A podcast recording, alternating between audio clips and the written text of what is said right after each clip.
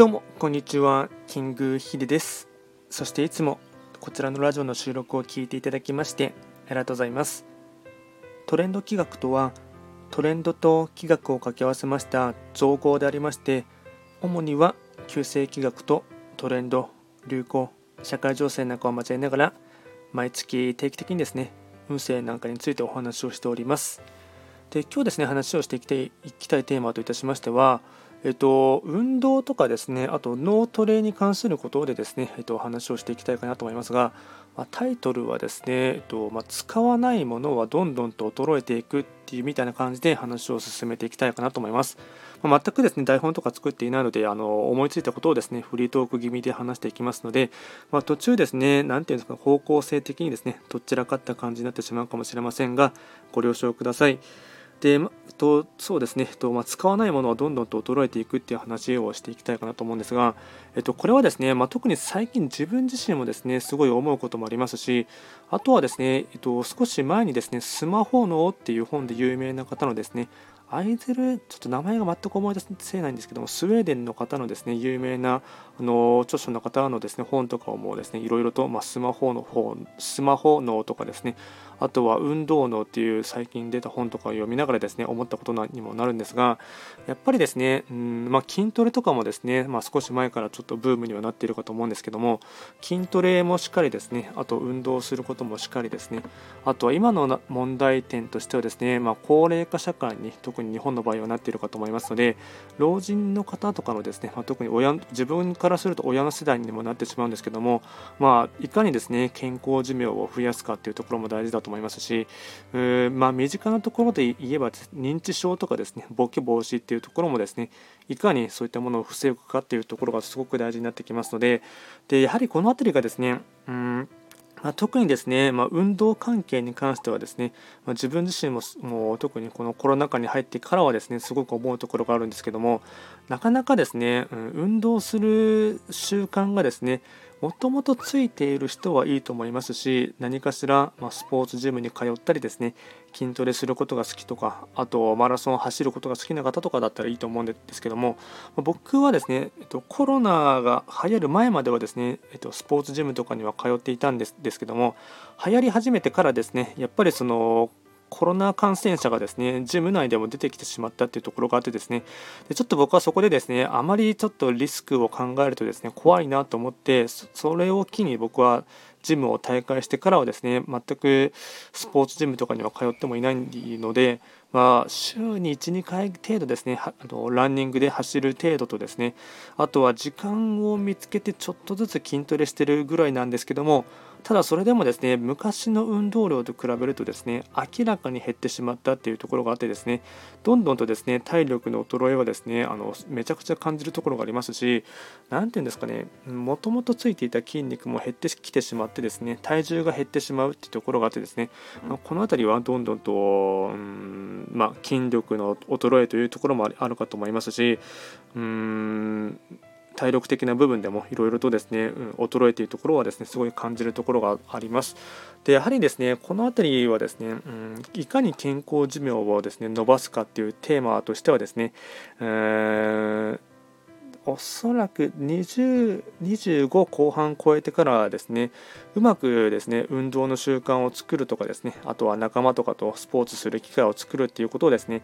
意識的にやっていかないと、使わない筋肉はどんどんと減ってきてしまうというところはですね、おそらく普通に生活していく中で、あのーまあ、大なり小なりですね、皆さんもそれぞれ個人個人でもですね、あの衰えというところはですね、感じるところがあるかと思いますので、これをいかにですね、うまく、うん、筋トレをしたりですね、まあ、今だったらヒートトレーニングっていうところでですね、うん、自宅でもですね筋トレやろうと思えばできるかと思いますのでその辺りでですねまんべんなくですねあのちゃんと足をやったり腕をやったりですね肩をやったりというところはですねやらないと本当にどんどんと衰えてきてしまうというところはですねすごく思うところがあります。あとですね脳みそ関係のことで言うとですねなんで知的好奇心をですね絶やさないっていうところもすごく大事だと思いますし興味がある分野はですねおそらくみんなそれぞれ興味があるものはあると思うんですけども反対にそうなってしまうとですね趣味趣向が偏りすぎてしまったりですねあとはその辺りがですね、まあ、個人的に思うところはですねうんそれでその何ていう好き嫌いが激しかったりするとですねうん年を取ってからというかですねいつまでもですね若々しさを保っている方とかあとはいろんなことにですね興味関心がある方とかあとフットワーク軽い方っていうのは割り隔てなくですね割りかし新しいものにもですね取っかかるですねうん知的好奇心というか興味関心があるっていうところもあるかと思いますがそういったものにあまりですね無頓着というかあと新しい何か情報とか入った時に何ともピンとこないというですねこの辺りがどんどんとですね感受性が鈍るっていうですねところもですねあるかと思いますのでやはりこの辺りもですね、まあ、僕は個人的にすごい注意しているところがあってですね本屋とかに行ってもですね、うんまあ、特に男性の場合多い傾向があるかと思うんですけども自分の興味がある本屋ののですねコーナーにしか立ち寄らないってなってしまうとですねどうしてもですねうん隔たりがあるというかですね趣味趣向が偏ってしまうというところがありますのでわり、まあ、かしあまり普段見ないようなジャンルのですねコーナーに行くとかですねあまり興味関心がないところにあえて、えっと、探ってみるというか調べてみるということをやってみるとですね今まで見えてこなかった世界とかにもですね触れることがあってでそこから派生してですねいろいろと、うん、新しい分野とかに気づいたりですね今まで、うん自分の中で閉ざされていたものがですね開かれる瞬間というところもあるかと思いますのでこの辺りのですねいかにですね意欲をなくさないためにもですね新しい刺激を受け、あの自分で探し求めるということはですねすごい大事だと思いますしやっぱりこの辺りもですね、えっとまあ、スマホの方のスマホ脳の本とかですね。あと運動脳っていう本を読んでいてもですねどうしても人間はあのー、まあ、年齢を重ねれば重ねるほどです,、ね、ほどですね何もしなければ前頭葉もですねどんどんと小さくなってきてしまうというところがありましたので、まあ、この辺りをいかにですね、あのー、衰えをなくすためというか、あのー一気に加速度的にですね老化しないためにはですね意欲を持つとかですねあと刺激を求めるとか新しいことに無頓着にならないということはですねすごく大事だと思いますので、この辺りはですね、やっぱり脳みそもですね使わなければどんどんと衰えてしまうというのはありますしうん興味関心があることもですね偏りがあるとですねどんどんと今日それ以外のものに関しましては何もアンテナを張っていてもキャッチできなかったりですねうん、感受性が衰えてしまったりあと自分の中のセンスっていう部分もですねあまりセンサーが働かなくなってしまうというところがありますので、まあ、この辺りもですね、うん、すごい注意は大事かなと思いましてあともう1点付け加えていきますとあまり同年代の方とばかりですねつるんでいたり話をしていてもですねあまりそれもですね今後ですねうんどうしても同年代ってなってきてしまいますと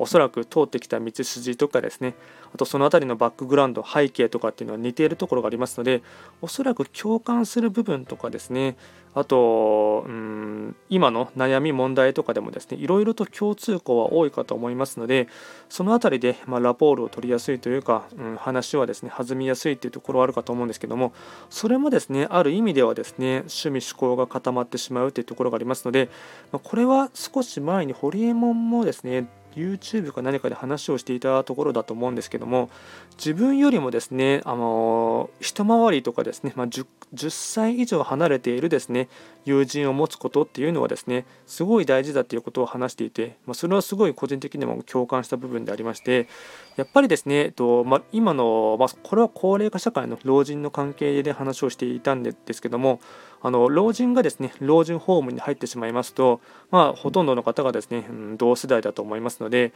まあ、そうするとどんどんとボケがですね加速してしまう。だからいかにですね自分よりもですね、うん、一回りとか二回りもしくは自分の子供世代の方とですねうまく付き合えるだけのですね人間力というかコミュニケーション能力とかあとそういった年下の世代に対してもですねちゃんとリスペクトの気持ちを持ってですね話を聞く機会っていうのをですね作っていくっていうところをですねすごく大事かなと思いますので、まあ、そういうふうにですねいかにですねうん